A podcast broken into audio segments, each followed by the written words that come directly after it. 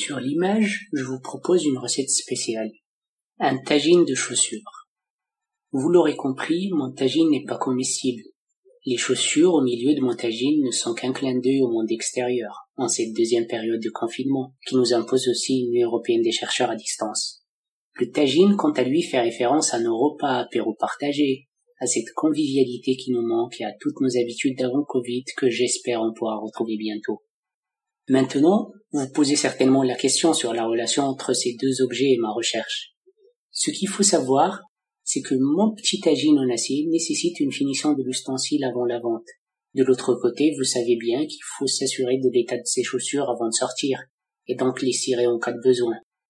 Si dans le cas du tagine ou des chaussures, l'objectif principal reste esthétique qui consiste dans leur brillance, dans le cas de ma recherche, le but principal est d'améliorer les propriétés mécaniques des pièces, plus spécialement les arbres de bois de vitesse automobile, par le procédé de toilage. Mais c'est quoi le toilage et pourquoi ce procédé en particulier?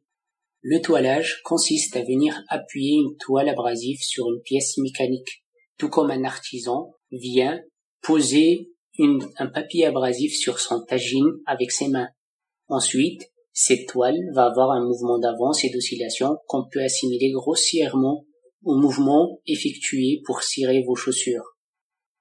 Finalement, on va obtenir une pièce mécanique fonctionnelle de bonne qualité. Cette qualité de pièce fait du toilage un procédé intéressant, mais pas que, puisque ce procédé permet aussi de réduire l'utilisation de la lubrification, voire l'éliminer dans des cas, faisant de lui donc un procédé au potentiel écologique énorme. Le but de ma recherche est donc de comprendre les changements que ce procédé va apporter à la pièce à travers des essais expérimentaux, puis de modéliser numériquement le procédé pour pouvoir balayer un grand nombre de paramètres.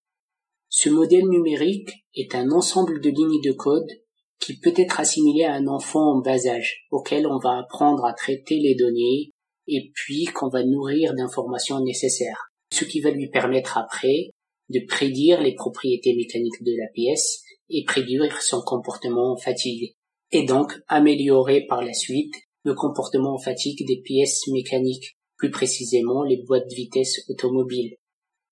J'espère que la prochaine fois que vous allez cirer vos chaussures, que vous utilisez un tagine en acier, un plateau en argent, vous allez penser à ma recherche, au procédé de toilage, qui pourra peut-être s'inviter dans la fabrication des pièces de vos voitures pour une planète qui retrouve le sourire.